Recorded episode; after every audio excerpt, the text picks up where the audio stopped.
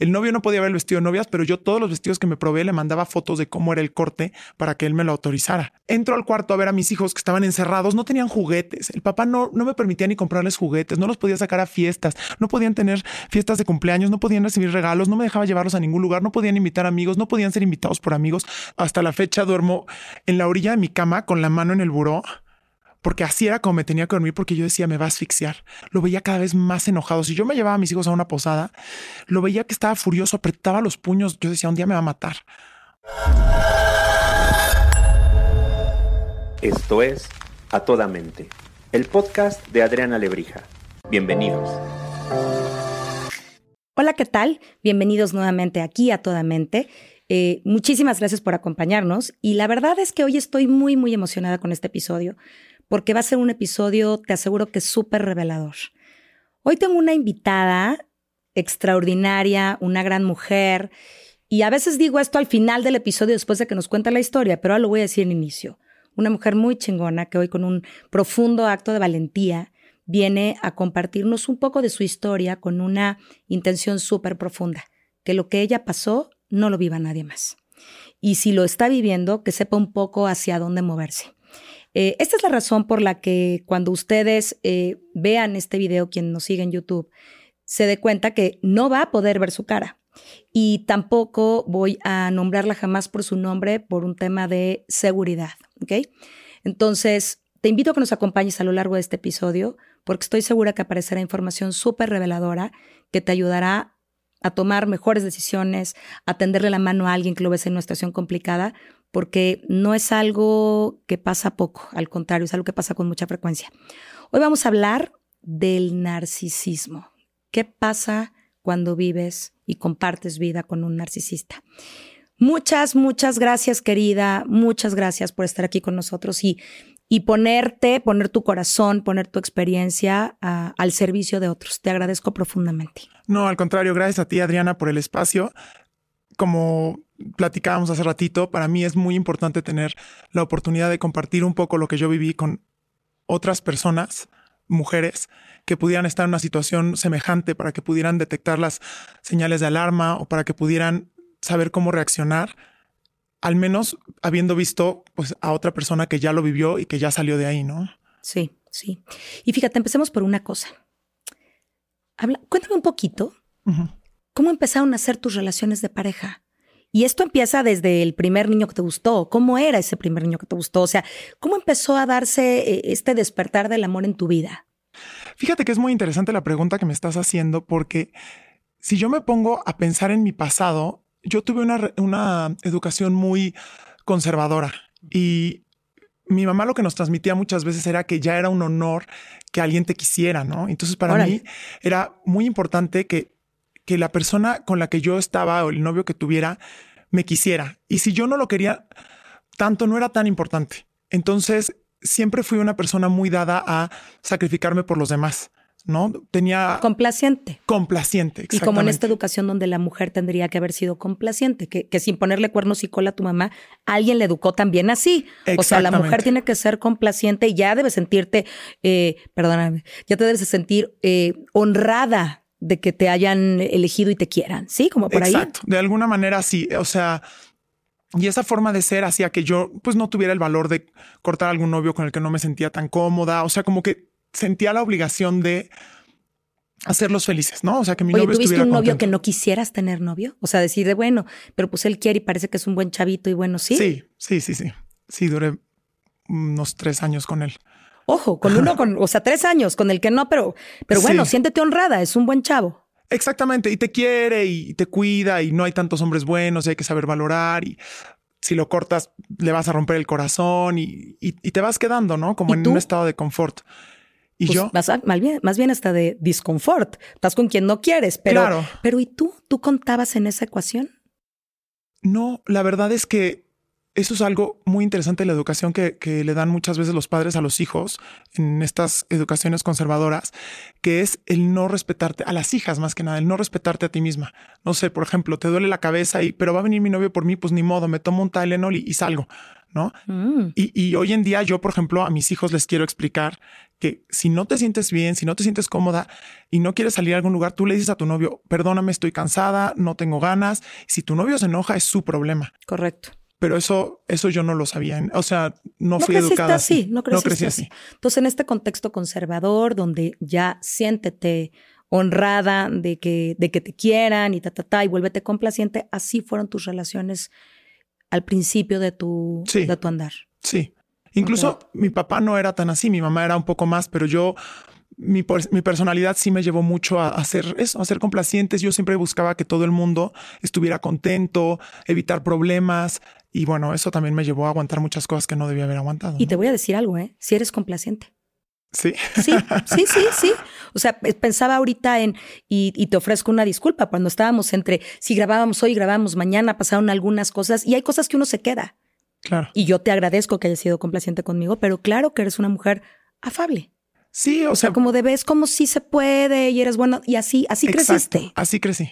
Así crecí, viendo cómo sí y pensando siempre en el otro. Me considero una persona con mucha empatía y Sí. también sé, porque ya lo estudié, que las personas con la personalidad de mi ex marido, que son narcisistas, buscan este tipo de personalidades complacientes, afables, que buscan cómo sí, cómo agradar para que sean sus víctimas. Bueno, es que te voy a decir algo. El exceso de empatía se llama falta de autorrespeto.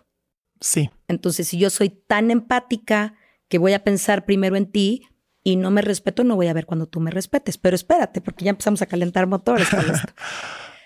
Dime una cosa, ¿cómo llega él a tu vida? él era mi profesor en la universidad. Ok. Sí, O sea, muchos años más grande que tú. 10 años más grande que yo. Ok. Y, y yo la verdad es que lo admiraba muchísimo. Me parecía un hombre muy inteligente, muy elocuente. Hablaba todo el tiempo de Dios. Entonces yo lo admiraba mucho porque decía, este es un hombre de fe, es un hombre bueno. Y en el estándar del bueno y lo conservador. Exactamente, un hombre que te va a querer, un hombre que va a ser de familia. El hecho de que se hubiera fijado en mí, bueno, pues era como Ujú. ¿Le orgullo coqueteaste máximo. tú o él, o él fue el que se acercó? Fíjate que yo creo que fue como mutuo, porque él a mí me gustaba, pero yo, o sea, yo sabía que yo también le gustaba a él y me invitó a trabajar con él. Eh, fui a la ¿Cuántos años entrevista. tenías? Yo tenía 22 años. O sea, bien chiquita. no, espera, cuando me invitó a trabajar, yo me casé de 22. Cuando yo- tenía 20 años, estaba muy chiquita. Yo Ok, iba en él cuarto tenía semestre. 30. Él tenía 30. Exactamente. O sea, tampoco era un viejote, pero sí te llevaba 10 años Sí. de horas de vuelo. Exactamente. Entonces voy a una entrevista de trabajo, se dedica toda esa entrevista a hablar de mí y este y qué quiero hacer en la vida. Incluso me dice cuando le comenté que no, no quería tomar el trabajo, o sea que fui a, a decirle, agradecerle la oportunidad, pero que no quería tomar el trabajo. Me dijo, ah, entonces eres una EMMC. Y yo no, no, licenciado, no entiendo qué es eso. Una Mientras es- me caso. Estudio mientras me caso. Él y yo empezamos a salir a escondidas cuando él era mi profesor todavía. Entonces, y eso no estaba admitido por la universidad. Y él lo sabía y sin embargo lo fomentaba. Y yo no es que me es lave un las poco manos. brincarte, pero es un poco brincarte las trancas y aquí se hace como yo quiero. Exactamente. Al final, yo lo admiraba tantísimo y me sentía tan feliz. O sea, de verdad que Estabas enamorada. perdidamente enamorada. Perdidamente enamorada. ¿Qué hizo él para enamorarte? Y fíjate, esta es una pregunta bien importante, porque aquí empieza a tejerse la terrible maraña, donde claro que caes y después, ya que estás hasta el fondo del pantano, porque has dicho dos veces, sí, yo también estaba ahí y, y- y- y me parece que es muy lindo de tu parte, como en principio no soltarle toda la responsabilidad, sino yo también y yo también. Sí, pero te llevaba 10 años, Reina. Sí. ¿Sabes? Y entonces, sí, tú decidiste, pero te llevaba 10 años. Y sí, tú decidiste, pero a tu maestro. Y ahí empieza a haber una relación de poder, pues. Pero, Sí. ok, entonces te invitan, no sé qué, pero tú estabas perdidamente enamorada. ¿Qué, qué hizo que, que, además de su elocuencia, qué hizo que decías, de aquí soy? Incluso te voy a decir otra cosa. Em, bueno, a ver, primero, ¿qué fue lo que me hizo pensar de aquí soy? Jugó con mis fantasías, muy cañón. Em, Y te duele el corazón incluso de recordarlo. fíjate que ahorita creo que Te estoy. sentí así. Sí. No, claro que me duele el corazón, pero ahora me siento más fuerte que, que nunca. ¿Qué significa jugó con mis fantasías? Mira, te voy a- por ejemplo, siendo novios, él y yo a escondidas durante la carrera en cuarto, de- en cuarto semestre, hubo varias ocasiones en que dije lo voy a cortar, porque se portó como un cabrón conmigo. Pero tenía miedo. Dije, es mi profesor de la materia más difícil. Sí. Ahí hay un tema de poder. Eso es lo que te digo. Sí. Claro. Tenía miedo y dije, me voy a esperar a que termine el semestre. Pero él iba iba pero manejando. tus flashazos de por aquí me está tratando mal, pero te ganó el miedo. Claro. Y después él, él, sabía la manera como de controlar, como que lo manejaba todas las situaciones brillante, de una manera brillante. Entonces, cuando de repente hacía alguna cosa que, que, era como mala y que yo me molestaba, de inmediato hipercompensaba y el regalo y, y te invito a comer y lo que tuviera que hacer para que yo estuviera bien. Pero me hiciste otra pregunta anteriormente. No es esa. ¿Qué hizo para enamorarte? Y lo dijiste ah. muy bien. Y jugó con mis fantasías. Con tus fantasías. Te voy a contar. Cuéntame. Cuando llevábamos como ocho meses de novios, más o menos, él me dijo que, utilizando una excusa, eh, había caído la bolsa en Estados Unidos o no sé qué, y que necesitaba hacer una inversión de su patrimonio en tierra y que iba a comprar una casa. Y que pues a ver si lo acompañaba yo a ver casas para que pues de una vez la pusiera a mi nombre para cuando nos casáramos. Yo en esa época o sea, teníamos ocho meses de novios. Yo estaba a lo mejor en quinto semestre de la carrera, sexto, quinto, yo creo. 20. Sí. Si te casaste de 22, 20, 21. 20, 21. Sí, chiquitita. Y le dije, estás loco. No, yo no, o sea, no hay manera de que pongas una casa a mi nombre. No hay manera de que, o sea, estemos pensando en casarnos. No, yo tengo que primero terminar la carrera, tengo que trabajar. Me dijo, ok, perfecto, no te preocupes, yo voy a ver las casas solo. Y entonces, como yo estudiaba y trabajaba al mismo tiempo. Y que además, quién sabe si lo iba a hacer, pero te sembró ahí la fantasía de este hombre es tan bueno que siendo novios está dispuesto a comprarme una casa. Por supuesto. Aparte, siempre me decía, no, todo lo mío va a ser tuyo, tú serías. ¿Sabes? Y más allá, o sea, no es, no es un tema de interés. A lo mejor los que están escuchando este podcast podrían decir, ay, no, pero la realidad es que te venden una, una fantasía de una familia perfecta en donde tu marido va a tener toda la confianza en ti, van a tener hijitos juntos y van a crecer como la familia. Pero ya dijiste elocuente, pero además dijiste elocuente. Entonces te lo decía y no había manera en la que no cayeras tú y todos los de tu alrededor. Seguramente te decían, qué bárbara. Claro. ¿Cómo quiere contigo? Y entonces, como no nos daba mucho tiempo de vernos, eh, los fines de semana, cuando yo tenía oportunidad de verlo, porque te digo que trabajaba y estudiaba y hacía muchas cosas, eh, él me decía, no puedo porque voy a ir a ver casas. Entonces me acuerdo que le dije, bueno, te acompaño, pero ojo, ¿eh? O sea, no vas a comprar una casa. No, si la compras, padrísimo, no la vas a poner a mi nombre, no vas. Entonces me dijo, no importa, acompáñame. Y me acuerdo perfecto que íbamos a ver las casas y me decía, mira, en esta sala jugarían nuestros hijos y aquí no sé qué. Y te lo juro, o sea, soy súper consciente de cómo empecé a visualizar una vida con él y me empecé a emocionar tanto que llegó un momento en que, que le dije, sí, está bien, sí me casaría contigo no pasó mucho más tiempo de que ya estuviéramos. Pero nunca compró la casa. Sí, la compró ah. y la puso a mi nombre en su momento, ¿eh? pero ya con anillo de compromiso, ya con fecha para boda. Incluso el anillo de compromiso me lo dio a escondidas de mis papás. No quería que mis papás se enteraran. O sea, todo lo manejó como muy por debajo del agua, siempre alejándome y manteniéndome a escondidas de mis papás para que ellos no se enteraran, para que ellos no me pudieran disuadir. Ya con anillo de compromiso, me iba a, un viaje con la familia al bautizo de un sobrino y me dijo, no vayas, no vayas porque toda la familia te va a echar montón y te van a decir que no te cases y tú, pobrecita de ti, ya bastante tienes encima. O sea, como que todo lo manejaba como si fuera para mí favor, pero realmente lo hacía porque él tenía miedo de que alguien me hiciera ver lo ilógico de, de su propuesta, entre muchas otras cosas. En ese entonces era o tenía el nivel de influencia que tiene hoy, porque hoy parte de que estemos hablando de esta manera y otra vez que agradezca tu valentía es que es una figura importante, una figura pública importante. Sí. ¿Ya era? Sí, sí, sí, porque su papá fue un personaje importante en la política mexicana, dejémoslo así. Completamente. Entonces, sí, claro, en esa época ya tenía él un peso por su familia, no tanto por él mismo, pero sí. Hoy es más por él, ¿no? Sí, hoy es más por él. Ok. Entonces, en aquel entonces, no vayas porque qué tal que te van a complicar y calentar la cabeza y nuestro amor se puede ver mermado. Exacto. Con elocuencia. Es que la palabra elocuencia es bien importante porque tú estabas chiquita, había un modelo de admiración, había un modelo de poder, no lo puedo cortar porque eh, es mi maestro, ta, ta, ta, pero además lo dice también y suena tan convincente. Sabes que hay otra cosa, otra palabra súper importante que sería el adoctrinamiento. O sea, lo que yo viví mucho con él fue un adoctrinamiento. Ay, se me enchinó la piel, te lo juro. en cuestión religiosa. Ajá. Es una persona que se considera a sí mismo, él y su familia, súper católicos, golpe de pecho. Entonces yo cuando empecé a andar con él ni siquiera había hecho mi confirmación. Entonces él me dijo, yo te voy a preparar y me daba clases de catecismo y me explicaba. Pero eso te hacía sonar que era un buen tipo, pues. Claro, me hacía sonar que era un buen tipo, pero a través de eso empezó a decirme, oye, por ejemplo, el cuerpo es templo sagrado del Espíritu Santo, entonces es importante cuidarlo, por lo tanto tienes que cuidar tu manera de vestir. Y a partir de ahí, o sea, empezó a controlar la manera en la que vestía, la manera en la que me comportaba. Ponme un ejemplo de la manera en la que vestías. Bueno, bikini no. Em, faldas cortas, no. Subirme a un coche donde hubiera un hombre y yo solos, no. Em, cualquier cosa que pudiera eh, provocar la despertar la concupiscencia en el prójimo también era responsabilidad mía. No sé si me explico. Completamente.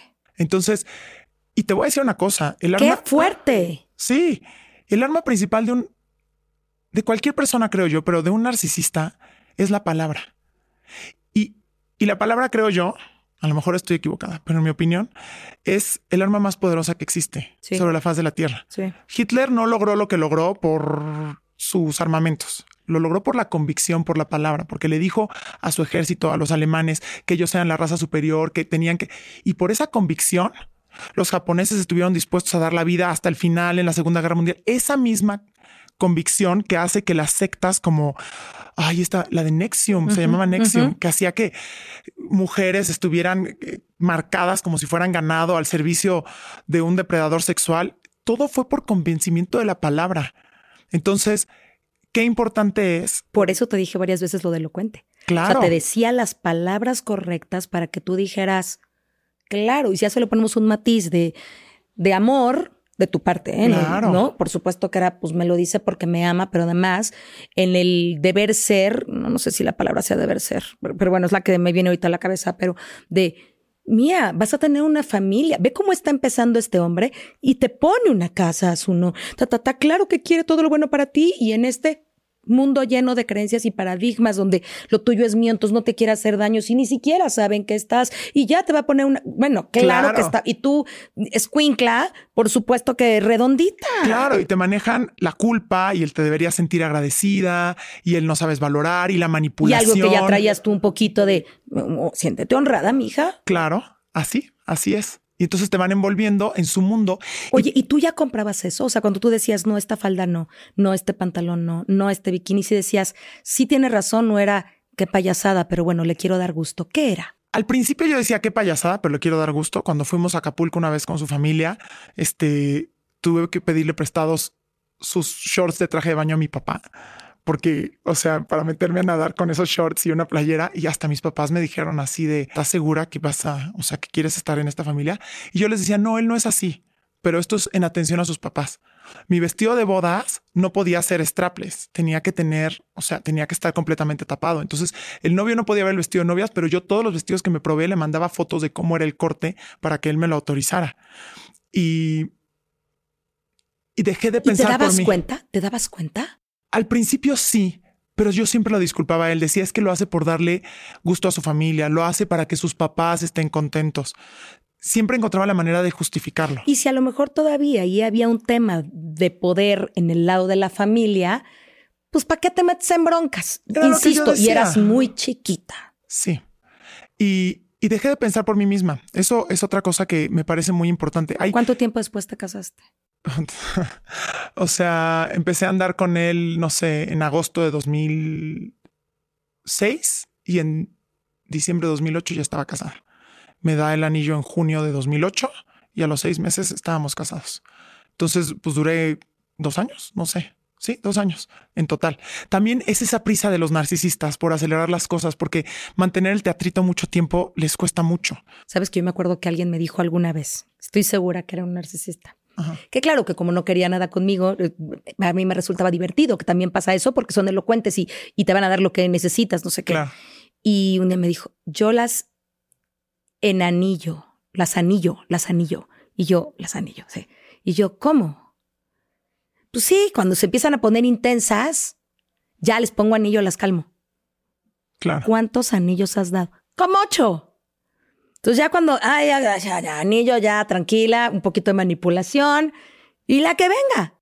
Claro. Te lo juro. Sí, no, no, no tienen responsabilidad afectiva porque, ¿sabes? Imagínate lo que le significa para ocho muchachas o seis, las que sean. Una, dos, no importa. Nos vamos a casar y después ella era choro y nomás te detengo ahí para que no te vayas. Eso es lo que hacía. Yo creo que eso es lo que define a un narcisista y a lo mejor corrígeme si estoy equivocada porque tú tienes este, esos estudios mejor que yo. Pero tú tienes la vivencia. pero son personas que como solo piensan en ellos, ellos son el centro del mundo y los demás solamente somos objetos a su servicio. Entonces, ¿qué necesito hacer para que esta eh, chica siga estando a mi servicio? Ay, pues si le necesito un anillo, se lo doy. Correcto. Oye, pero juegas con sus emociones, pero ¿qué emociones? si no nos consideran. Ellos son lo sí, único ¿qué hago para que se quede? Hay una casa. Exacto. Después se la quito. Sí, así fue. Ah, así fue. Así fue, claro. Ok, después se la quito. ¿Quieres que siga con mi historia o...? Sigue. bueno, pues total, eh, les aviso a mis papás que me voy a casar. Mis papás no estaban contentos. Sin embargo, pues yo estaba convencida y hubo muchísimos temas de manipulación ahí en los que me decía él, no, pues es que si toda la vida vas a ser hija de mami y papi, mejor dímelo, sigue siendo una niña, este tipo de, de comentarios que te hacen sentir menos. Y yo ya había depositado mi entera confianza en él y te decía, dejas de pensar por ti misma. ¿Eras feliz en algún momento? Ay, esa es una pregunta maravillosa. No sabes cómo me lo pregunté. Yo pensé por años que fui muy feliz en mi matrimonio muchos años. Y, justamente decía, ¿cómo puede una persona saber si es feliz o si no es feliz? Si tú piensas que eres feliz y te comportas como si fueras feliz, entonces eres feliz. Y me di cuenta que no, que puede ser un engaño de tu mente, pero cada una de las células de tu cuerpo sabe lo miserable que eres. Y entonces, ya para el final del matrimonio... ¿Que duró cuánto? Que duró 11 años. Me empecé a enfermar todo el tiempo y perdía la voz hoy en día tengo, tengo una muy buena voz. o sea, ya no querías, o sea, ya, uf. Estoy convencida de que el cuerpo expresa lo que nosotros no queremos ver.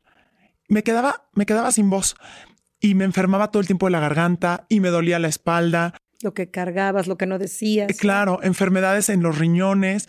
Y él, por ejemplo, me encerraba en una casa que tenía él este, con caballos. Sí, porque era de difícil acceso y entonces él tenía las llaves. No, dime cómo llegamos ahí. Te casas.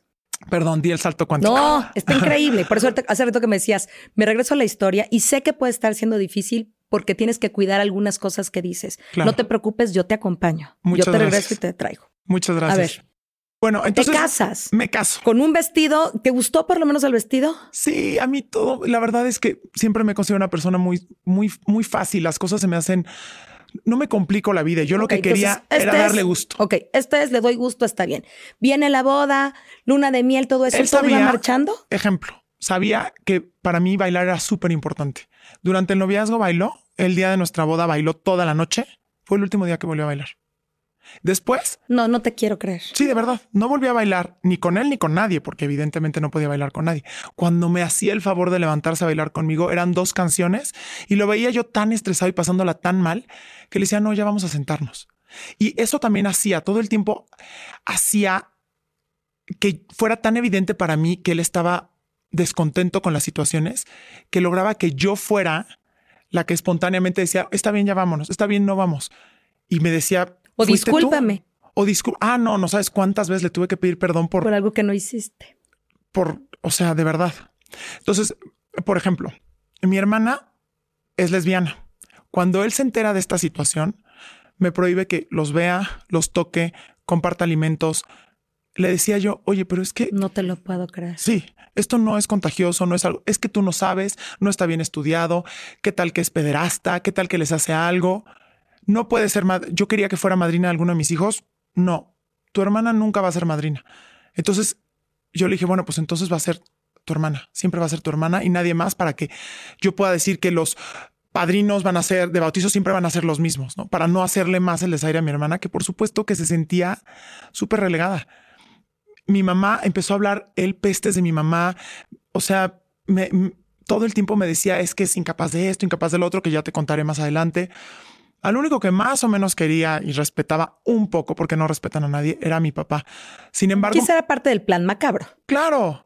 Y, era la manera de decir, no, no, si no es que yo esté en contra de tu familia, mira a tu papá como lo respeto, ¿no? Como lo quiero, pero es que tu mamá, pero es que tu hermana. Y yo lloraba mucho y me sentía entre la espada y la pared, porque él me ponía siempre en, dilemas. no te preocupes. ¿Quieres ir a ver a tu hermana? Vela a ver tú, pero no lleves a nuestros hijos.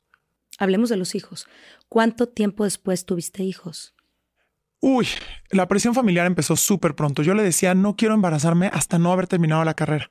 Y su mamá me acuerdo que nos mandó un folleto de cuáles son tus graves razones para esperar, este, lo que Dios quiere es, ya sabes. Entonces, me acuerdo que le mandé un correo a mi marido y le dije, me siento muy ofendida de que tu mamá se esté metiendo en, o sea, nuestra paternidad. Si vamos a ser papás, y ella no puede respetar que sea, porque aparte métodos anticonceptivos cero, o sea, tendría que ser el ritmo y la baby comp, que es una computadora para no utilizar nada porque todo es pecado, ¿no?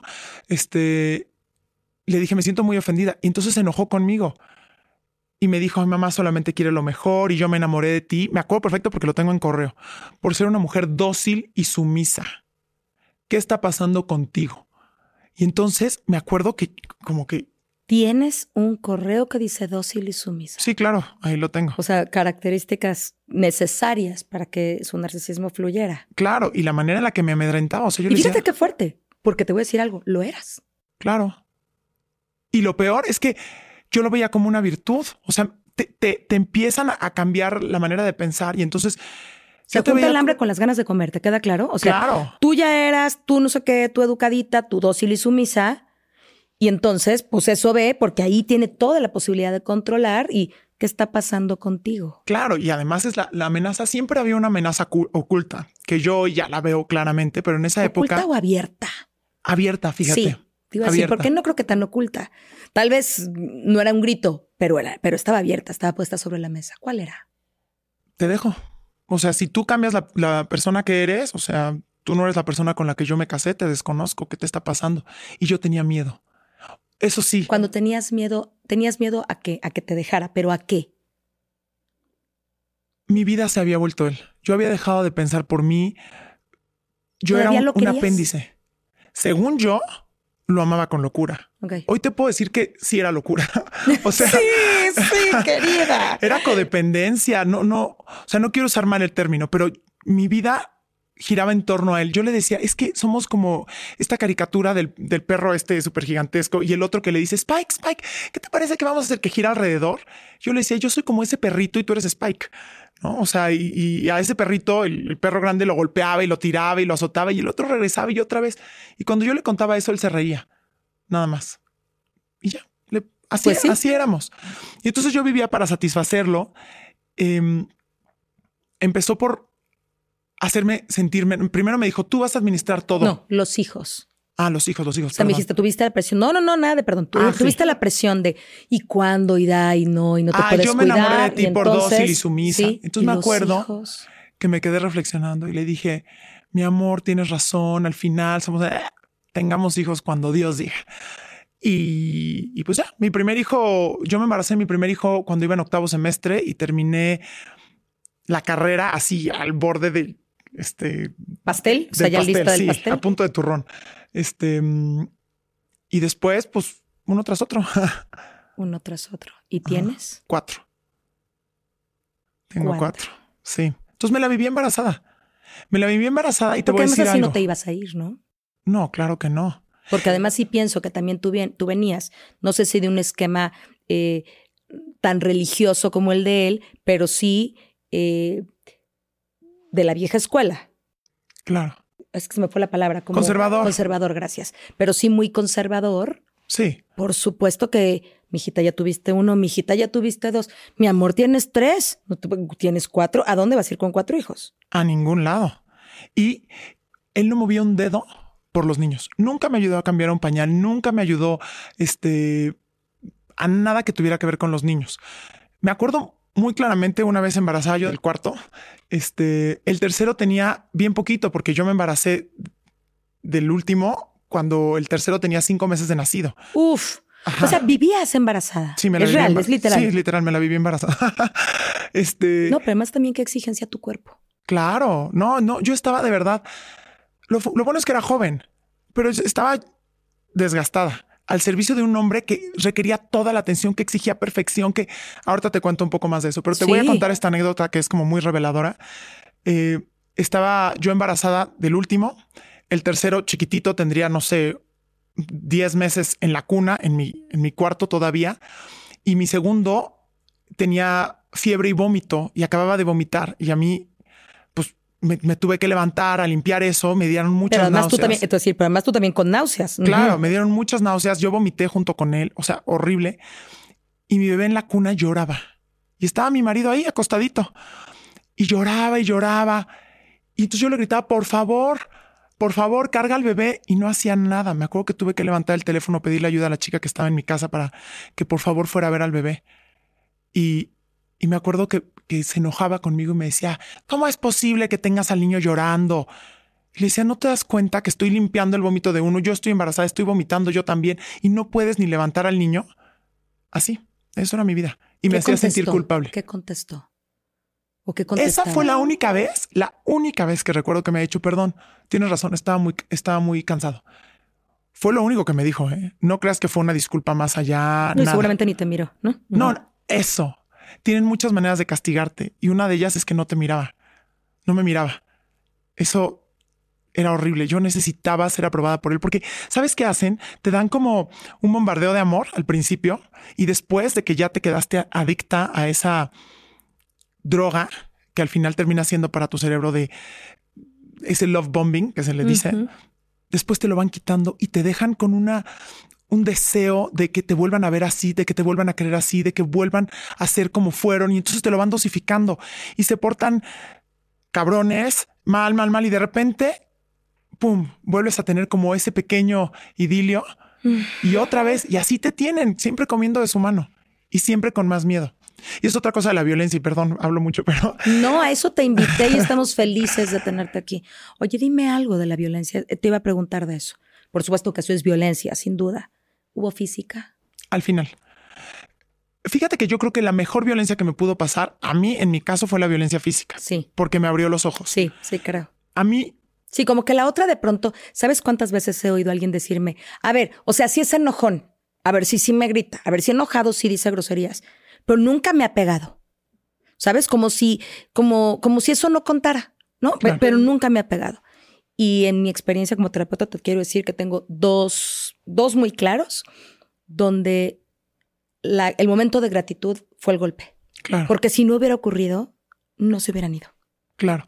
Y esa es parte de las, de las cosas que yo quisiera poder generar conciencia. O sea, la peor violencia, digo, obviamente los golpes que te pueden matar son tremendos, obvio. pero son muy evidentes. Pero la violencia que te mata el alma es la violencia emocional. Y esa te termina destruyendo. A mí bendita la hora en que me golpeó al final, porque fue lo que me permitió entender que estaba con una persona con la que ya no podía seguir. Porque eso sí me habían enseñado, que un hombre no podía tocar a una mujer, nunca. Entonces ahí fue cuando yo decidí, se acabó, lo denuncié, inicié un juicio. Oye, dime una cosa. En, esta, en esto estar permanentemente embarazada, en esto ser complaciente, en términos de intimidad, ¿te sentías cuidada o tampoco? No. Uy, no. Me decía que era frígida, que yo no podía, este, no sé, lo que fuera. Me, me armó mi autoestima a tal grado que llegó un punto en que yo ya no sabía ni qué ropa ponerme para vestirme. O sea, yo sabía manejar antes, manejé en carretera. Yo, cuando ya estaba en mi matrimonio, dejé de manejar. Me ponía siempre jeans y playerita y no sabía cómo arreglarme, este, no podía tomar ninguna decisión por mí misma, no, todo por supuesto, de trabajar ni hablamos. No, no, no, de trabajar ni hablamos. No había manera. Y aparte tenía una manera de tenerme siempre en la casa porque exigía perfección. Una perfección que no se exigía él mismo, sino que llegaba conmigo y ¿por qué no hay cinco dedos de distancia entre este adorno y este otro? Y entonces empezaba a atacar a mis empleadas domésticas. Es que me voy a referir como él decía, ¿de acuerdo? Sí, sí, sé que no es políticamente correcto, pero por estoy, favor, por favor. Estoy hablando como él hablaba. Es que no sabes educar a tus muchachas. Si tú no lo haces, lo voy a hacer yo. Y entonces empezaba a gritar y las corría y me dejaba sola y la casa era es muy grande. Pero además con cuatro. Pero además con cuatro hijos. Bueno, con dos y con, con tres y luego con cuatro. Ajá, lo que fuera. Y siempre era mi culpa. Entonces llegó un momento en que le dije, ah, aparte pagaba mal y me daba una mesada recortada. Entonces llegó un momento en que le supliqué, por favor, te suplico. ¿Cómo es eso? ¿Cómo es eso? O sea, yo no tenía originalmente. Evidentemente no generabas dinero. No generaba dinero. Y, originalmente tenías la casa. Y te, no, y además yo iba a administrar todo el dinero, pero me dejó una decisión a mí recién casados, un mes de casados, de una cosa de plomería que se había echado a perder, un presupuesto grande, le, le, estuve marcando para que me contestara, no me contestó, entonces lo autoricé y me puso una regañiza. Esa es otra palabra. Tu pareja no te puede regañar. O sea, entendámoslo. Tu pareja no te regaña, no es tu papá es tu pareja, entonces se puede discutir. Pero yo decía, no me deja, no me da permiso, me regaña, se enoja, como si yo fuera una niña, adopté un papel de niña. Pero bueno, regresando. No, claro, claro. Entonces me puso una regañiza que en esa época sí lo vi, y me dijo, me queda claro que estás muy chiquita, no sabes, yo voy a administrar el dinero. Otra vez, aquí, tú abajo. Exactamente. Incapaz. incapaz. Y te minimizan una y otra y otra vez. te la creías, ¿no? Claro que te la terminas creyendo, es que yo no sé, es que él sí sabe. Entonces empezó a darme dinero y me lo limitaba cada vez más y me decía, es que le pagas mucho a tus muchachas, perdón, así se refería. Sí, sí, sí, sí. Este, les pagas mucho. Y entonces llegó un momento que le dije, por favor, lo que yo pague, yo lo pago, es de mi dinero. Entonces yo empecé a recortar gastos y organizarme para poderles pagar bien y les gritaba y ellas se iban. Entonces le decía, por favor, te suplico, yo hablo con ellas. Lo que tengas que ver que no te guste, velo directamente conmigo. Entonces me ponía a mí unas gritonizas de cómo es posible que no estén bien lavados estos zapatos y la camisa. Y entonces lo hacía para que ellas escucharan y, yo me tenía que tragar todo. De todas maneras se fueran, pero a mí destruirme. Y después pero era la manera, fíjate, de hacerme menos, de quitarme autoridad, pero al mismo tiempo de fingir que su enojo no era hacia mí, era hacia ellas. Si te das cuenta, él siempre, él siempre quedaba bien. Es hacia ellas y si a ti yo te amo, pero pues es que no, no las estás muy jovencita. Y Incluso siempre hasta a lo mejor lo digo para que oigan ellas. Claro, sí, sí, te lo digo así para que ellas oigan. Una gritiza. Pero es que tú no las sabes enseñar, ¿no? Entonces me, mandó a un curso para aprender a administrar el hogar y bueno, así, así me la vivía. ¿Quieres preguntar? ¿Quieres que te siga contando? Sígueme contando. Es que, ¿sabes qué? Esta cara de te cae, no lo dije, pero lo pensé así de un curso para administrar el hogar. Pero ¿sabes qué es lo más fuerte, querida? Que ya ahí no veías, ¿no? No. O sea, ya ahí era como, pues seguramente esto es lo que ha de ser. Claro. Lo pues sí, no lo sé. pues si no se administra. Es más, mira qué buena gente que me van a llevar a prepararme para administrar el hogar. No, y le terminas agradeciendo de que no se enojó. Ay, ah, y aparte no sabes a qué atenerte. Entonces un día te pone una regañiza y al día siguiente es, a ver, chaparrita, aquí está esta mancha te encargo, por favor. Ay, mi amor, gracias. Qué bueno que no te enojaste. Gracias por no haberte enojado. No, no, no, no. Un nivel de servilismo, de ser tapete, de no valer nada, de estar. Pero además, sabes que es bien fuerte. Y esto me parece que la gente que nos escucha, que nos ve, tendría que ponerlo como súper foco rojo. Que ya no es a ti, sino que eso le estás enseñando que es el modelo a tus hijos. Por supuesto. ¿No? Donde lo que este señor diga, como este señor quiera. Y sé que tienes niños y niñas, ¿no? Sí. Fíjate que a los dos lados es complicado, porque para el lado del niño puede haber un tema de así es como se trata y para el lado de la niña así es como te tienen que tratar porque esto es lo correcto y es muy complicado para los dos. Fíjate que es otra cosa que he aprendido. Cuando recién me casé, la familia de mi exmarido quería que la mujer con la que él se fuera a casar fuera hija de un matrimonio consolidado, no de padres divorciados, porque que iban a aprender. Y a mí mi miedo también cuando me iba a divorciar era, ¿Qué les voy a dejar a mis hijos? ¿Qué van a aprender? Una familia separada. Hoy por hoy te puedo decir que yo creo que es infinitamente mejor hijos de padres separados a hijos de padres que se mantuvieron por la religión, por el que dirán, por la sociedad, porque los niños aprenden a ser machos, las niñas aprenden a ser violentadas y a generar más machos, a educar más machos. Completamente. Entonces, yo te puedo decir que me siento infinitamente tranquila de que el modelo que están aprendiendo mis hijos hoy en día es el de una mujer que supo poner al final, pero que supo poner, no al final, en al, final de esa relación. Al final de esa, final de esa relación. Supo poner límites, supo darse a respetar y les está dando un ejemplo de alguien a quien valorar. Y tienes que reconocértelo porque te pudiste haber quedado ahí. Bendita la hora que no me quedé. ¿Sí me explicó? Claro. O sea, a ver, 11 años tampoco son 15 minutos. Cuatro hijos no es cualquier cosa. Eh, en muchos sentidos. educación, administración, ¿no? De mientras este tiene clase de este, este tiene de este y se llevan poco tiempo, entonces ni siquiera cómo me organizo, la lana, el que dirán, el poder que tiene. O sea, ¿no? Él como persona, como su rol. Entonces, sí se requiere un nivel de valentía y además, tu mermada. Porque si a lo mejor hoy que, hoy que eres una mujer eh, fuerte, que, tienes perspectiva o que lo pones en perspectiva y dices, no, no lo volvería a hacer y, y, tienes esta claridad, pues por supuesto que hoy dices, ni madres, pero allá, donde eras de este tamaño, Claro. Donde fuiste a tu supercurso, para los que nos, nos escuchan, solamente dirán que este tamaño, o sea, chiquitito, chiquitita, ¿no? Eh, que no tenías esta posibilidad de, decir más que decir, híjole, sí, claro que tengo que ir a mi clase de administración del hogar. Claro. O sea, ¿en dónde ibas a poder eh, salir de ahí? Está súper complicado. Y te, y te pedí hace ratito, te dije, regrésate poquito, pero llegó un momento en el que algo dijiste de y me encerró. ¿Cómo fuimos llevando de los niños uno tras otro, tras otro, tras otro? O sea, que me imagino que a los cinco o seis años de casada tenías los cuatro. Sí, no, sé exactamente, pero sí. Los Más o menos, o sea, ¿no? Sí, sí, sí. ¿En qué momento con ellos chiquitos la cosa empieza a moverse, me explico, y de pronto estás encerrada?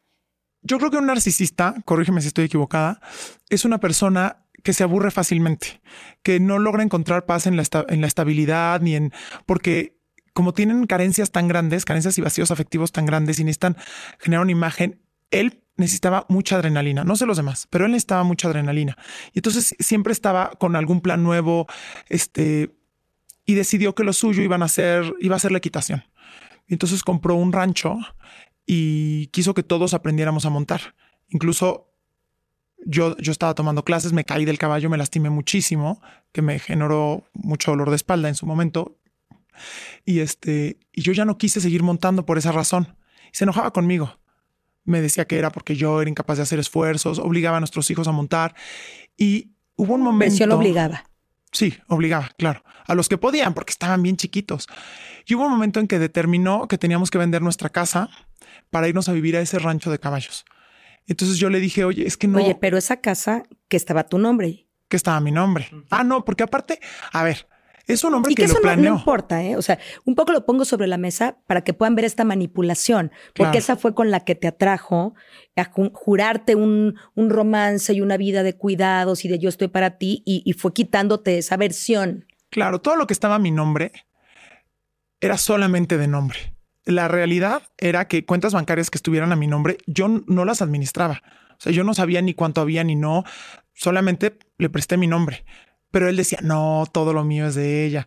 La casa, pues sí estaba, pues dice a mi nombre y también en copropiedad con su mamá, ¿no? Entonces, hoy en día que ya estamos separados, ha hecho todo por quitarme y sacarme de esa casa. Es decir, te lo dan, pero no te lo dan. Al final no eres dueño, como dice la canción, dueño de qué, dueño de nada, ¿no? Eh, entonces. No, es un engaño. Claro. Él eventualmente nuestros ahorros dijo, ay, es que los tenemos que mandar fuera del país porque lo que sea. Y entonces yo le dije, pues sí, lo que tú digas. Y los puso a nombre de su mamá. Y empezó a preparar las cosas. Dijo, hay que vender la casa porque yo ahora lo entiendo. Él ya se quería separar. Entonces empezó a prever todo para que cuando se separara, todo estuviera a nombre de su mamá, que es su cómplice. Y, y pues él no tuviera nada y no tuviera nada que darme en el divorcio. Entonces pusimos a la venta la casa y le dije, yo no me puedo ir a vivir a ese lugar que está lejos de todo, este, a encerrarme con los niños. ¿Cómo sabes que no puedes si no lo has intentado? ¿no? Este verano nos vamos a quedar ahí y no vamos a salir de ahí. Entonces, para empezar, a mis hijos no los dejaba. no vamos a salir de ahí. Él bajaba a trabajar y había una plaga de moscas mm. que, o sea, los documentales de los niños en África se quedan cortos todo el tiempo había moscas en todos lados. Él se levantaba, se bañaba, montaba, desayunaba, todo, todo era perfecto para él, no movía un dedo. A cinco centímetros entre una cosa y otra. Cinco centímetros entre una cosa y otra, la mesa perfectamente bien puesta y se bajaba a trabajar. Y yo me quedaba con mis cuatro chiquitos en ese lugar que en cuanto empezaba a subir el calor, las moscas empezaban a ocuparlo todo y había muchísimo polvo y no teníamos ningún tipo de entretenimiento, no había niños con quien jugaran mis hijos y no me dejaba regresar a mi casa. No me dejaba, te lo digo así porque yo me comportaba como una niña chiquita que necesitaba de un papá. Entonces, además tú ya no manejabas. Ya no manejaba, por eso estaba encerrada. Entonces tampoco era que dijeras voy a agarrar el coche y me voy a ir. No, no, yo ya tenía miedo de todo. Y entonces, este, pues llegó un momento en que ya no soporté más. Yo en esa época me la pasaba enferma. ¿quién, te veía? Fíjate, ¿a qué quiero decirte? Tu mamá, tu papá, tu hermana, una amiga. ¿Quién te veía? O sea, nadie decía, querida, aguas, reina, esto está raro. ¿Alguien decía? o nadie decía y, simplemente dejaron pasar. La que más me decía era mi mamá, eh, que nunca quitó el dedo del renglón. Sin embargo, yo no, no estaba preparada para escucharla. Le decía, no, es que tú no entiendes, es que él lo hace porque me quiere, es que él, él es así porque es ultra religión. O sea, siempre lo justifiqué. Además de que parte de las estrategias de violencia de ellos es alejarte. Entonces, me alejé de mis amigas de la prepa, me alejé de mis amigas de la universidad, me alejé de, pues, me alejé del mundo. Y yo, mi hermana se alejó de mí por obvias razones, pues porque no podía tocar a, mis hijos, ver a mis hijos. Aparte, él me prohibía, pero no puedes decir que esto es por mí, ¿eh? Porque si dices que esto es por mí, entonces me van a dejar de querer. Y si me dejan de querer a mí, entonces pues ya no va a haber este punto en el que yo pueda regresar a verlos algún día. A ti nunca te van a dejar de querer. Entonces tú tienes que decir que es por ti, que no ve a los niños, que no toca a los niños, que no come con los niños. De milagro y por mucho amor, mis papás y mi hermana nunca dejaron de quererme. Pero cuando yo abrí los ojos, dije, ¿a quién le voy a pedir ayuda? O sea, ¿a dónde volteo? Me sentía tan sola. Ay, me dan ganas de llorar. llora. no. No, claro que puedes llorar porque además es real. Sí. O sea, si yo estoy conmovida, claro que te sentías sola. Sí. Y entonces em, hubo un día en que ya literalmente perdí el juicio. Dije, voy a matar a todas las moscas con Raid y no voy a volver a abrir las puertas de este rancho para que no vuelvan a entrar las moscas y me intoxiqué de Raid. y. Que además, si pensamos, era voy a llenar esto de veneno. Claro. Claro. Que se muera todo. Y no, no se murieron las moscas. Lo único que pasó, o sea, murieron muchísimas, pero parecía que salían de las coladeras y empezó a hacer un calor inmenso. Nos estábamos asfixiando todos hasta que dije, tengo que abrir las ventanas y se volvieron a meter más moscas. Entonces entro al cuarto a ver a mis hijos que estaban encerrados, no tenían juguetes. El papá no, no me permitía ni comprarles juguetes, no los podía sacar a fiestas, no podían tener fiestas de cumpleaños, no podían recibir regalos, no me dejaba llevarlos a ningún lugar, no podían invitar amigos, no podían ser invitados por amigos. Te estoy hablando de una cosa muy loca. Entonces entro al cuarto y mis hijos ¿Y estaban alguna vez fantaseaste porque tenía... Eh, me queda claro que quería controlarte y eso, pero ¿por qué no quería que estuvieran con nadie más? Los niños incluso. Como era muy elocuente, él me decía, mira la casa en la que vivimos, mira todas las bendiciones que tienen nuestros hijos. Es importante que aprendan a carecer, porque si un niño tiene todo en la vida, entonces lo vas a volver una persona que no sabe valorar. Entonces, ya que tienen todos estos privilegios de mira la casa y lo sacamos de vacaciones, no sé, Acapulco, no sé, una vez al año y mira, tienen... Pero cuando en realidad había lana. Claro que había muchísima lana. No, bueno, un rancho caballos. Sí, claro que había. Pero me decía, ellos tienen que aprender a carecer. Entonces me decía, pero de cumpleaños los podemos llevar a alguna experiencia. Y yo con eso me quedaba tranquila, porque decía, bueno, cuatro experiencias al año, pues un día los llevo a el Bioparque Estrella, otro, al cumpleaños del otro. Pero ese año ya ni siquiera les quiso dar experiencia a los niños. Y, y todo el tiempo era el encierro. Y yo me acuerdo que le... ¿Para que no los vieran? Para que... No lo sé. Para satisfacer sus. ¿Quién sabe? Ya en la, ya en la loquera. Él quería. Ay. Yo creo que él quería que yo lo dejara. O sea, creo que los narcisistas, y corrígeme si me equivoco, también muchas veces generan todas las circunstancias para que tú seas la que los termine dejando y ellos puedan ser víctimas. Y es otra cosa súper importante. Un narcisista jamás es que no va a reconocer nada. Va a reconocer culpa alguna, responsabilidad alguna. Siempre va a ser culpa de ellos, responsabilidad Digo, culpa tuya, responsabilidad tuya. De los otros. De los otros, exactamente. Pero bueno, entonces. Estuviste encerrada en el rancho, eh, los niños casi intoxicados contigo por el Sí, y estaban jugando con, con sus lápices. Y entonces entré a su cuarto y tenían los lápices tirados y algo de basura de, de sacapuntas. Y yo literal perdí el juicio y les empecé a gritar, son unos puercos, cerdos, marranos, ¿qué es este tiradero? Pero yo estaba fuera de mí. Entonces mis claro, entre las moscas. Claro, intoxicada, encerrada, aislada, enferma. Entonces, mis hijos me voltearon a ver con susto, mucho miedo y se pusieron a llorar. Y me senté a llorar con ellos y les dije, perdónenme, estoy muy mal, ya no puedo seguir aquí. Y con mucho miedo pensé cómo rayos iba a hablar con él para pedirle permiso de que me dejara bajar a la ciudad.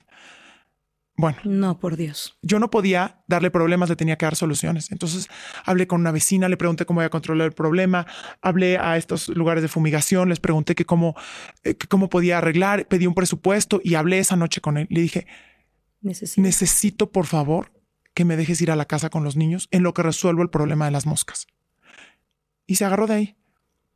Claro, ese es el ejemplo que le quieres dar a tus hijos. Eres incapaz de hacer esfuerzos, a la primera tiras la toalla, te pareces a tu madre.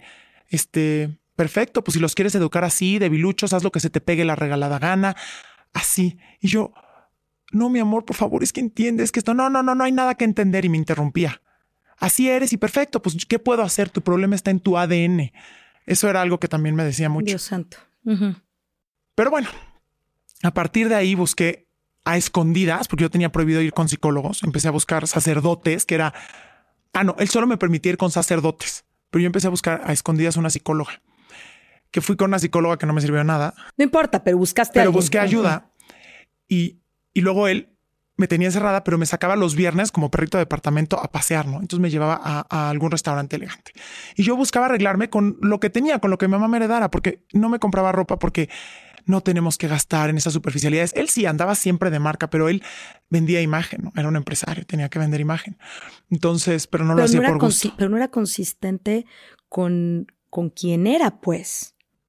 Es que el hombre. En ningún momento. Claro, vivía una. ¿Cómo te explico que él comía salmón noruego?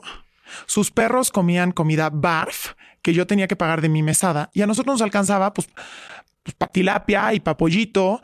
Y una vez me acuerdo que le dije es que no me alcanza el dinero. Y estábamos comiendo esa vez guacamole, o sea, carne y guacamole. Y me dijo, ¿qué es eso, aguacate? Y le dije, sí, es guacamole. ¿Te das cuenta? Por eso no te alcanza el dinero. Mira, si le llaman oro negro, que no estás enterada de cuánto está el kilo de aguacate, por eso no te alcanza, no sabes administrar. Me acuerdo que aquella vez le dije, es que tus hijos no comen nada verde, por el amor de Dios es la comida para tus hijos. Tú sí comes salmón noruego, tú sí comes huevo orgánico, tú comes... O sea, él tenía la comida aparte. Claro, él comía todo orgánico, huevo orgánico, salmón noruego, comía... Y nosotros, todos los demás, pues comíamos para lo que alcanzara. Y no le importaba y se lo decía y me decía, es tu culpa porque te doy mucho dinero, no lo sabes administrar. Si les quieres pagar mucho a tus muchachas, es tu problema. No, de verdad. Y cada vez me metía más gastos. Ah, se ponchó la llanta, págala. Oye, es que eso no me corresponde a mí. Claro que sí, toda la vida te ha correspondido, que eso es otra cosa. Se llama gaslighting, luz de gas, que te mienten a la cara y te hacen sentir que tú eres la que estás, o sea, que tú eres la que estás equivocada. Esto nunca fue un gasto. A mí nunca me puso a pagar los, los gastos de los coches. De repente un día que sí, le digo, oye, eso nunca me ha correspondido. Y me dice, toda la vida lo has hecho. Ahora resulta y te la voltean. Y entonces llega un momento en, que, le crees. Claro, empiezas a dudar de ti mismo, de tu propia realidad y empiezas a sentir que te estás volviendo loco. Eso es lo que pasa. ¿Te volvió loca? Gracias a Dios. No, pero estuve a nada. O sea, yo llegó un momento en que ya que estaba viendo, empecé a ver un psiquiatra escondidas y le hablé y le dije, doctor, me estoy volviendo loca. ¿Cómo lo veías? ¿Cómo te salías? Me, salía de mi casa, pero me espiaba con cámaras. Pero, pero, te salías ya no de donde estaban las moscas. ¿Lograste salir de las moscas? Logré salir de las moscas. Este, ah, me acuerdo que aquella vez me invitó a comer, que mi salida de perro de departamento. No me veía, yo me arreglaba con lo que podía para él. No me volteaba a ver, no me miraba. Este, y le, escribí una carta, le dije, por favor, te lo suplico. Le puse tres razonamientos, por los niños, por mí, por, por nuestra relación. Déjame sacarlos al Bioparque Estrella. No me dejó.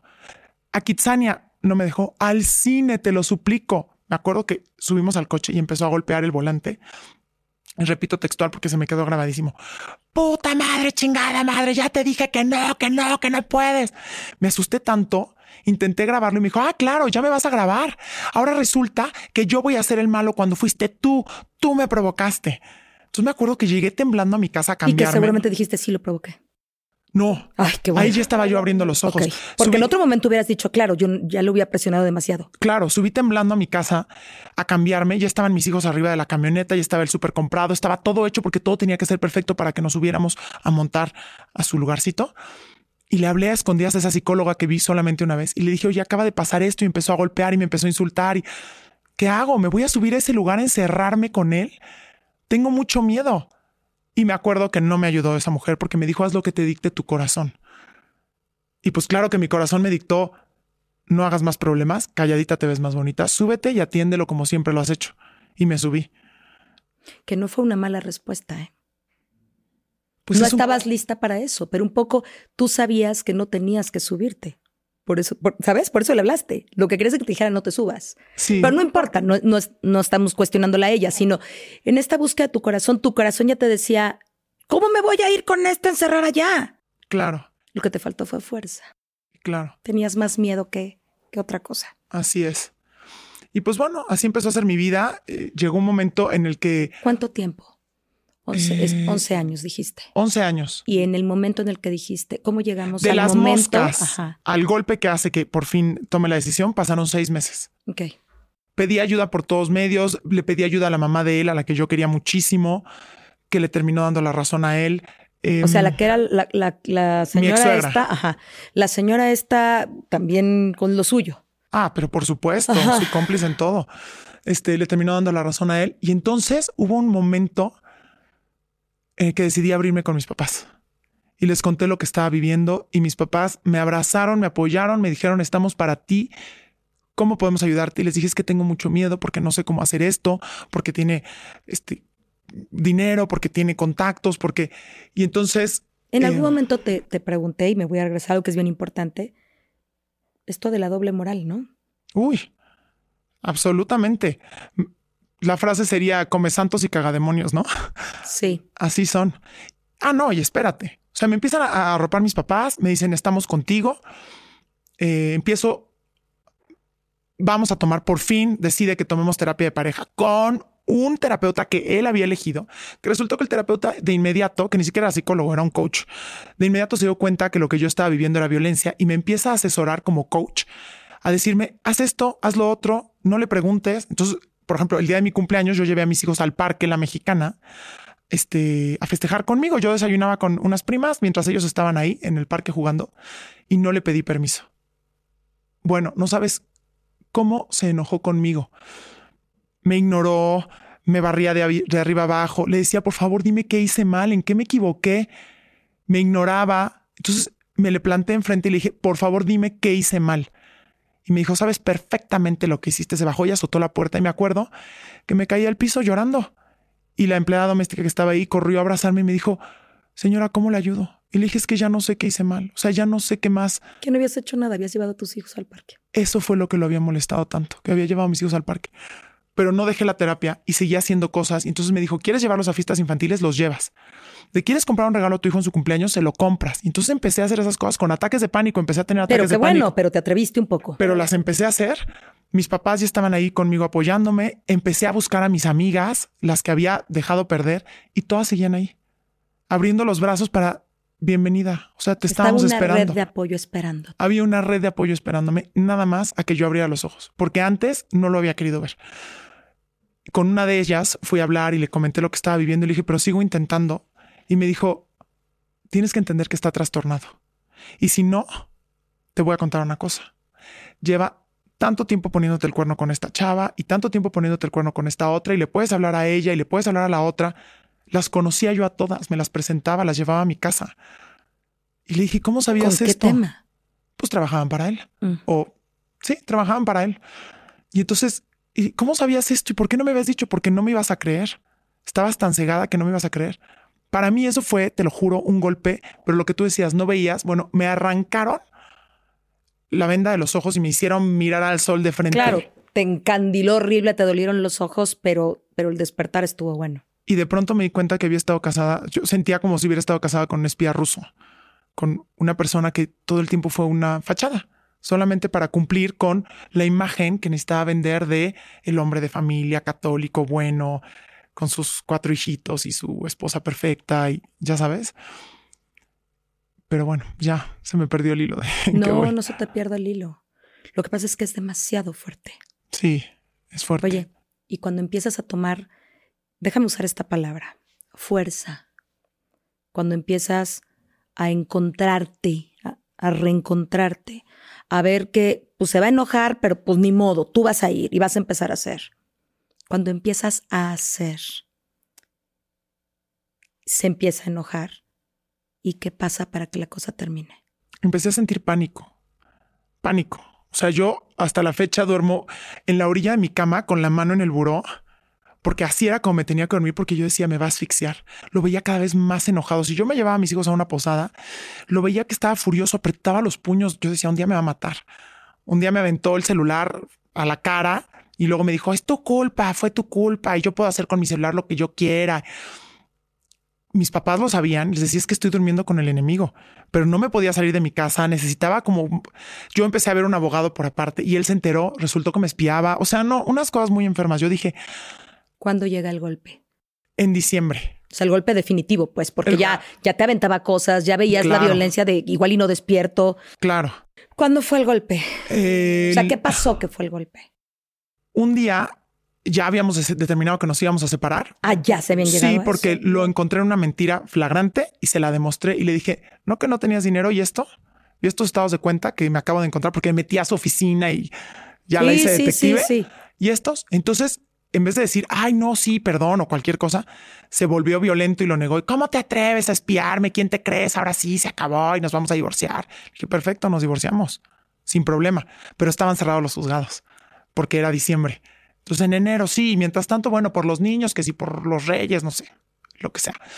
Entonces, ay, ¿qué me preguntaste? Se me fue. No, tranquila. ¿Que en qué momento llegamos al golpe? Al golpe ya definitivo. O sea, el golpe que te hizo decir ni un segundo más. Yo ya no voy a volver a ir con tu familia porque sucedieron varias cuestiones que vi que lo apoyaban. Yo no voy a volver a ir con tu familia. Todos los domingos se los llevaba a misa y a desayunar con su familia y en las tardes yo me los llevaba. No, no con la venia de él, ¿eh? en contra suya, pero me los llevaba con mis papás. Y ese domingo él se iba a llevar mi camioneta. Yo estaba empezando a manejar otra vez, pues para salir y tenía un desayuno con una prima. Entonces le dije, por favor, no te lleves mi camioneta, porque si te la llevas, yo me voy a quedar encerrada otra vez llévate la mía. Es que llevas un mes escondiendo las llaves. Ahí están. eres una pendeja, no sabes buscar, una buena para nada. Me empezó a insultar mis hijos ahí escuchando.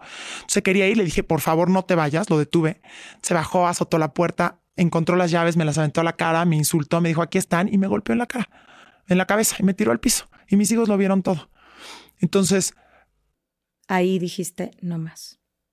Ahí dije, no más. Todavía me quiso volver a golpear. Afortunadamente la empleada doméstica bajó.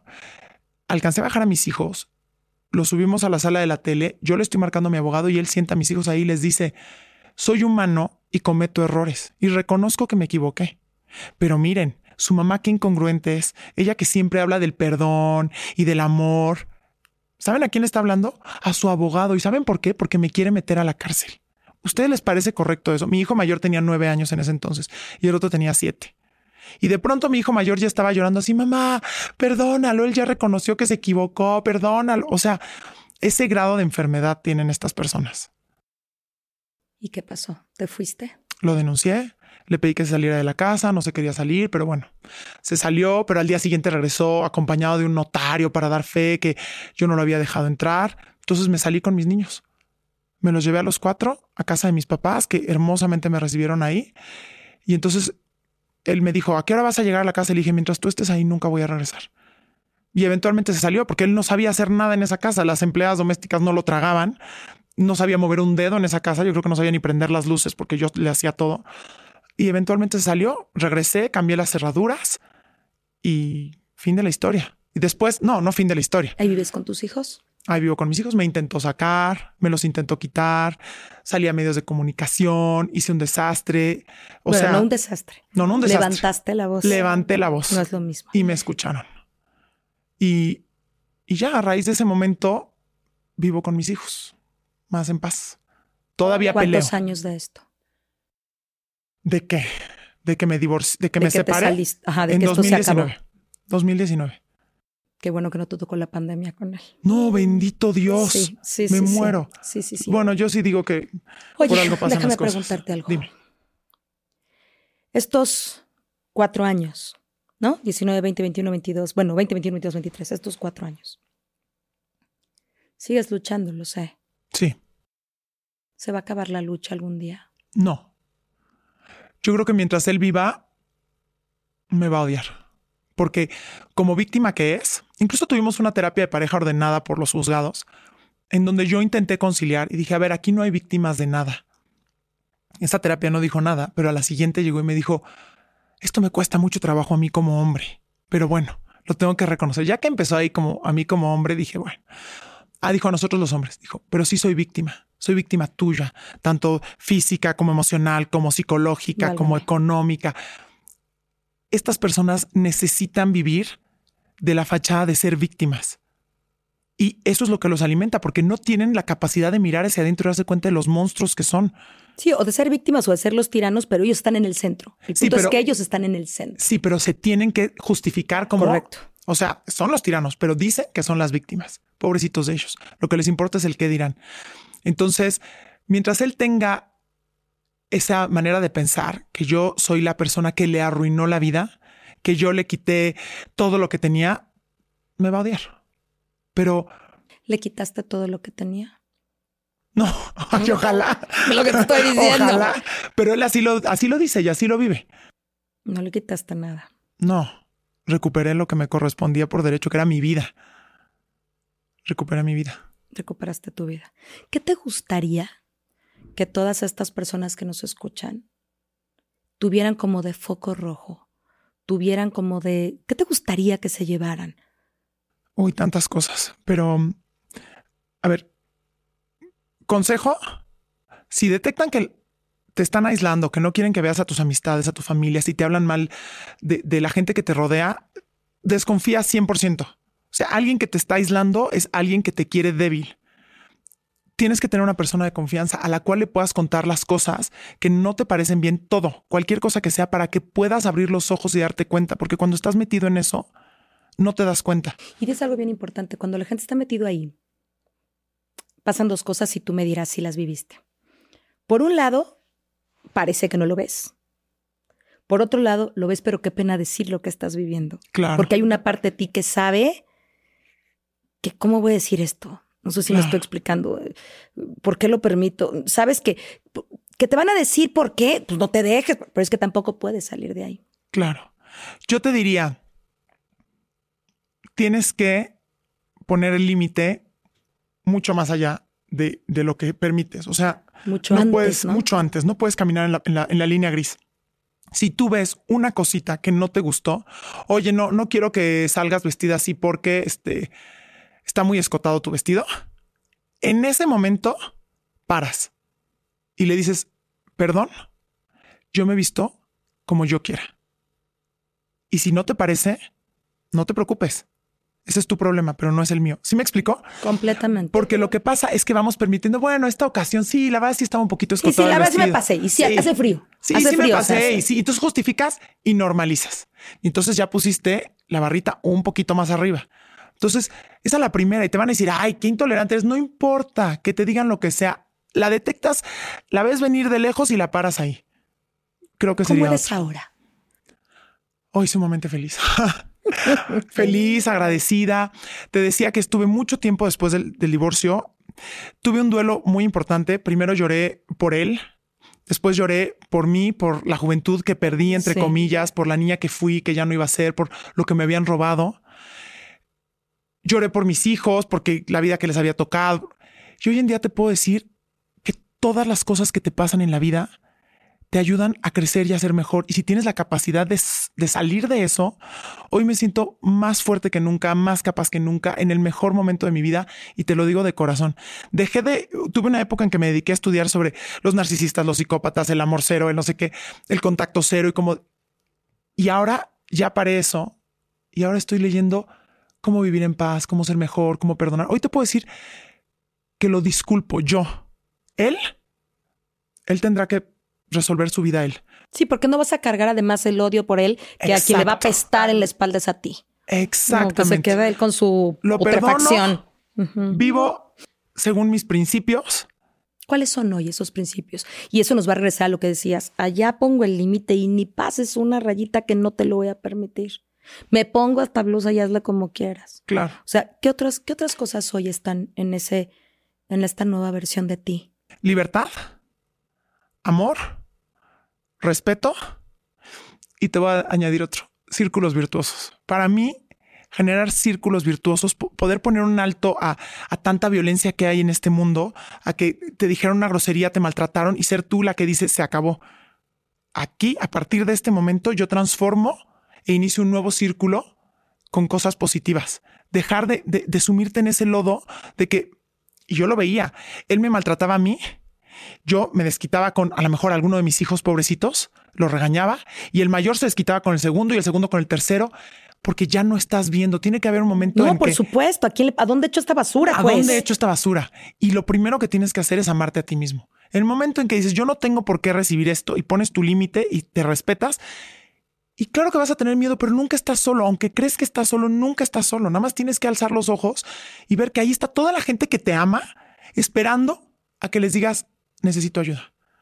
Y si todos esos no estuvieran, por lo menos estás tú. Claro. Me parece que, que un concepto bien importante, un punto medular es no permitamos. O sea, si, si te suena feo, está feo. Si huele feo, está podrido. No sé si me estoy Claro. explicando. O sea, no es, no, bueno, es que a lo mejor ahorita pasamos por una coladera. No, no, no, ahí está la coladera. No puede, no puede haber moscas por tanto tiempo.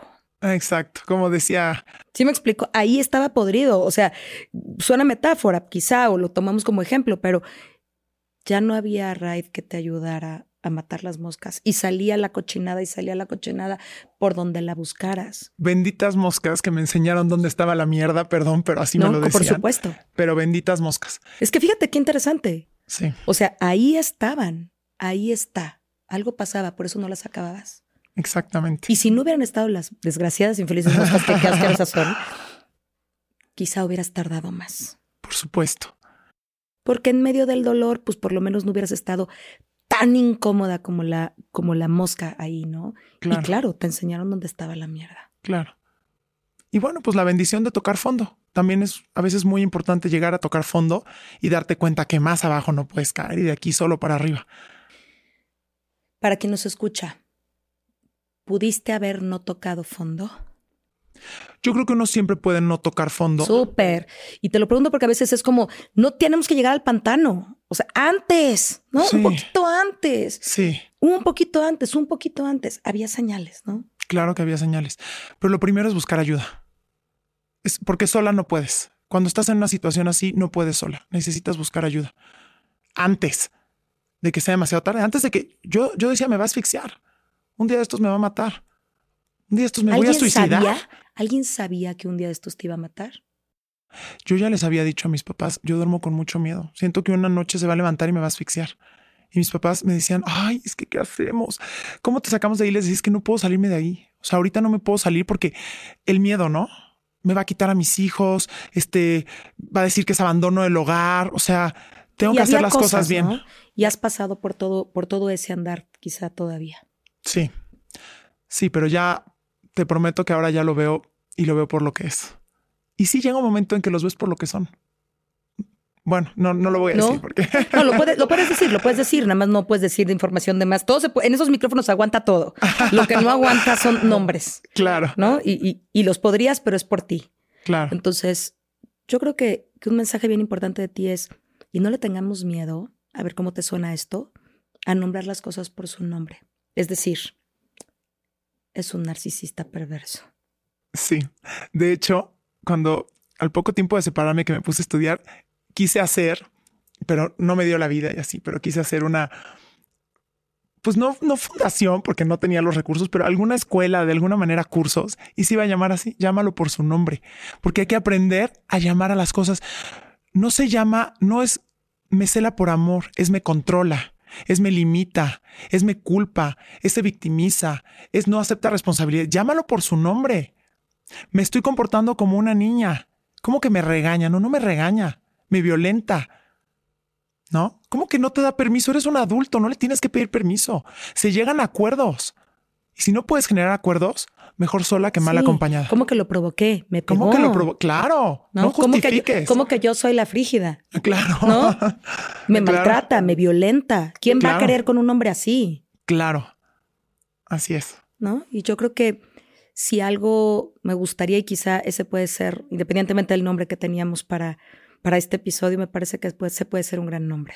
Sí. A las, a las personas y a los padecimientos y a los trastornos y, y a lo que ocurre por su nombre, porque si les encontramos nombres más suaves, lo aguantamos más tiempo. Y lo justificas y no se vale. ¿No?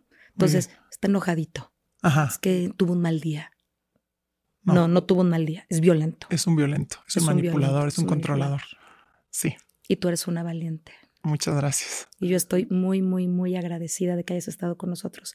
¿Hay algo más que te gustaría que la gente recordara? Pues saber que, o sea, no es el fin del mundo. Yo de verdad que me sentía sola, cuatro hijos, este, con una persona poderosa y al final, al final, la luz siempre brilla al final, al final del túnel. Es decir, aunque sientas que todo está oscuro, no lo es, es solamente tu percepción que ya está muy lastimada, muy dañada, tu cerebro seguramente está viviendo depresión y no te puedes dar cuenta de que las cosas no son tan graves como las percibes. Y aunque lo sean, pensaba una persona poderosa, pero te quiero decir que eres más poderosa tú. Muchas gracias. no, él será poderoso en el, en el documento, digamos. Claro. Pero tú eres poderosa en la vida. Él es un enfermo. Así es. Muchas, muchas gracias. por haber estado con nosotros. De verdad, estoy segura que, que esto le abrirá los ojos y la mente a muchos. Y quisiera decir también eh, en lo masculino, seguramente también hay gente que nos ve y nos escucha, hombres. Claro. Que, que tienen una vida así desde, desde las mujeres que también pudiéramos crear esa historia. Y hablamos perfecto de esta, pero, pero seguramente a mí en algún momento me tocó hombres físicamente violentados, muy, muy, muy, muy violentados. Claro. Entonces. Sí, no es exclusivo, pero. Tengamos miedo de los narcisistas. Precaución. Precaución. Veámoslos de lejitos. Veámoslos muy de lejitos. Muchas gracias por haber estado con nosotros, muchas gracias por habernos acompañado y lo que hace poderoso que esto exista es que ustedes compartan y hagan que esta información llegue a la gente que más lo necesita. Nuevamente, gracias por estar con nosotros y nos vemos pronto, pronto. Bye. Gracias por escuchar A Toda Mente, el podcast de Adriana Lebrija. Nos escuchamos la próxima semana.